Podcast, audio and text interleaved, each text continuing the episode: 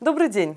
Представляем вашему вниманию ежедневную программу «Новости законодательства» на «Что делать ТВ» в студии Татьяна Завьялова. В этом выпуске вы узнаете, в каких ситуациях можно принять к вычету НДС при возврате аванса, что думает Высший арбитражный суд о свободе договора и ее пределах, и для кого может подорожать стоимость парковки в Москве. Итак, обо всем по порядку.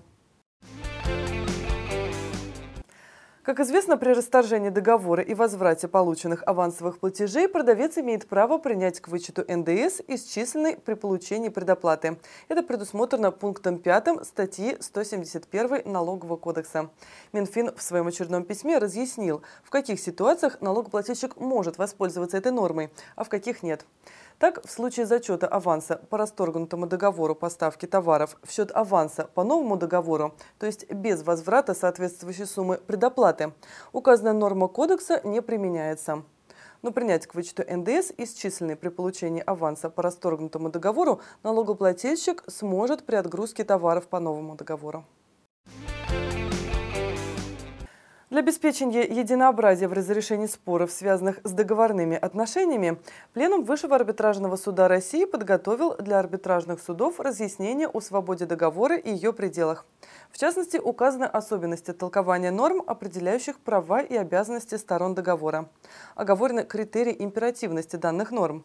Выделены ключевые моменты рассмотрения споров о защите от несправедливых договорных условий. Стоит отметить, что после упразднения Высшего арбитражного суда, которое, как известно, произойдет 6 августа, все данные им разъяснения, скорее всего, сохранят свою силу. Соответствующий законопроект в начале марта был внесен президентом России в Государственную Думу. Столичном департаменте транспорта обсуждается вопрос о возможности введения в Москве дифференцированной платы за парковку автомобилей. Идея заключается в том, чтобы владельцы транспортных средств, зарегистрированных не в Москве, платили бы за парковку больше, чем жители столицы.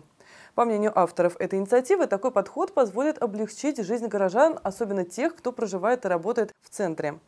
Основной аргумент здесь состоит в том, что жители столицы платят транспортный налог в Москве, поэтому имеют преимущественное право пользования дорожной инфраструктурой. Автовладельцам из других регионов предлагают более активно использовать перехватывающие парковки. Правда, некоторые специалисты в этом вопросе предлагают идти еще дальше. В частности, дифференцировать стоимость парковки в зависимости от времени суток и трафика.